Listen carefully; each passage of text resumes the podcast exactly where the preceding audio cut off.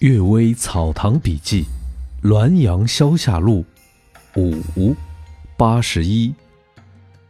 一案：县县城东的双塔村，有两个和尚共同在一个庙里居住。一天晚上，有两个老道敲门借宿。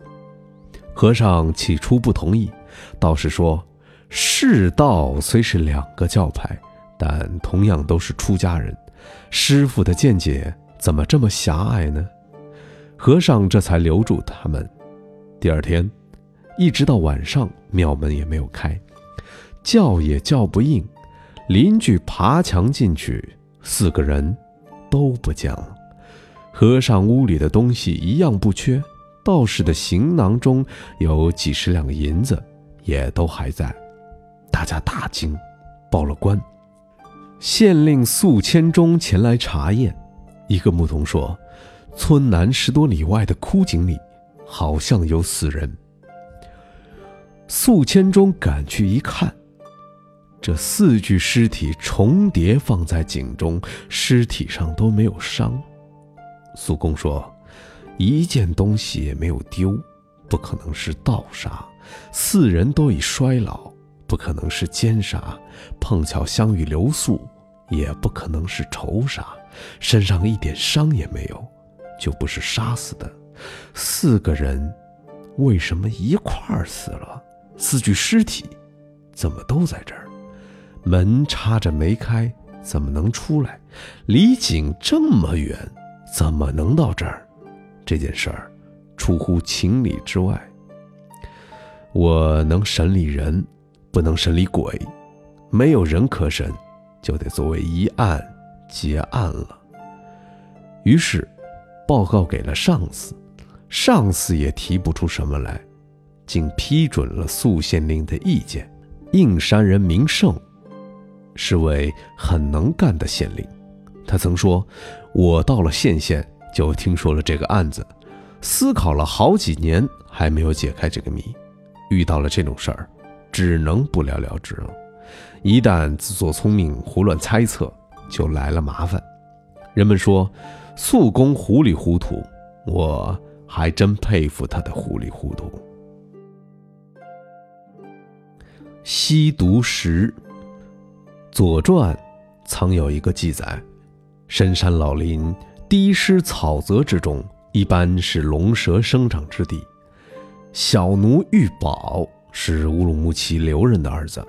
起初隶属于特纳格尔军屯，他曾因追寻丢失的牛而跑到山谷之中，看见一条有房柱子那么粗的蛇，盘在高岗顶上，向着太阳晒身上的皮鳞。那蛇全身金光闪闪，五颜六色，好像堆满了锦绣，很是好看。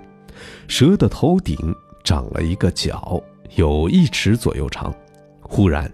一群野鸡飞过，大蛇张嘴一吸，虽然相距四五丈远，那野鸡却轻飘飘地落了下来，像往湖中注水一样，准确无误地进了蛇口。这一幕，小奴只看得心惊肉跳，大气不敢喘。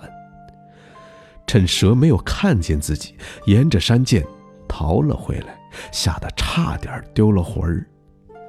军里乌图林说：“这条蛇最毒，但它头上的角能解毒，这叫吸毒石。看见这种蛇，可用几斤雄黄在蛇的上风头烧，蛇一闻气味就浑身酥软，不能动弹。于是取来它的角，锯成一块一块的，在痈疮刚发时贴在一块痈疮上，它。”就像吸铁石一样，粘住不掉。等把毒气吸出来时，它自己便掉下来了。把它放在人奶中，进出里面的毒还可以再用。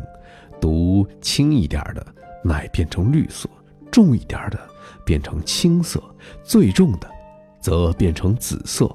奶变紫色的，吸四五次才能把毒吸干净，其他的吸一两次就行了。我记得堂兄茂元家里有吸毒石，治疗痈疽很有效。它的质地既非木头也非石头。听他这么一说，我恍然大悟，原来这就是蛇角。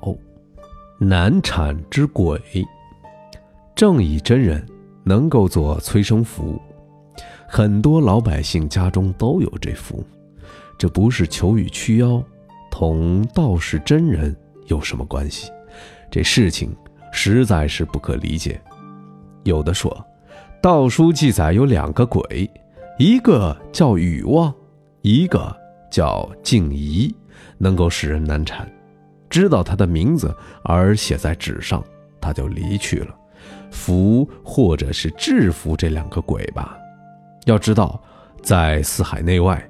登上临产的、入殿的，几乎像恒河里的沙，难以计算。那天下只有这禹旺、静怡两个鬼吗？或者是一处各有两个鬼，一家各有两个鬼，他的名字都叫禹旺、静怡呢？如果天下只有这两个鬼，他们将要到处游历奔走而兴灾祸，那是何等的劳苦！如果一处各有两个鬼，一家各有两个鬼，那么生育的时候少，不生育的时候多，纷纷乱乱，千百万亿个鬼无所事事，静静等待人的生育而兴灾祸，鬼有何等的闲散无用呢？有的说，难产的原因是多方面的，禹旺静怡是其中之一，不能肯定他是禹旺。还是静怡，也不能肯定他不是禹旺静怡，所以要召唤神将进行勘察，这也是一种解释。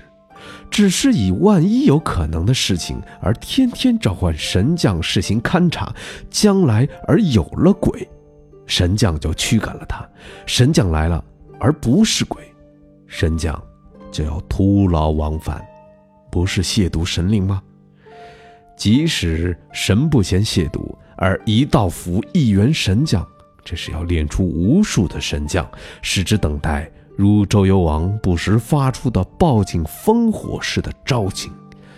上帝将要因为真人的一道符，增设一员神将。如果诸多的符共用一员神将，那么这员神将即使有千手千眼，也疲于奔命。上帝。将要因为真人多的福，而特地设置无数化身的神，供捕风捉影的差事。能，还是不能？但是赵禄全前辈有一套符，是从明代传下来的，说是品行高洁的真人精炼罡气所化。试了一下，他的灵验如声音的回响。赵禄全。不是不负责任、乱说话的人，这道符何以灵验，我就无从推测了。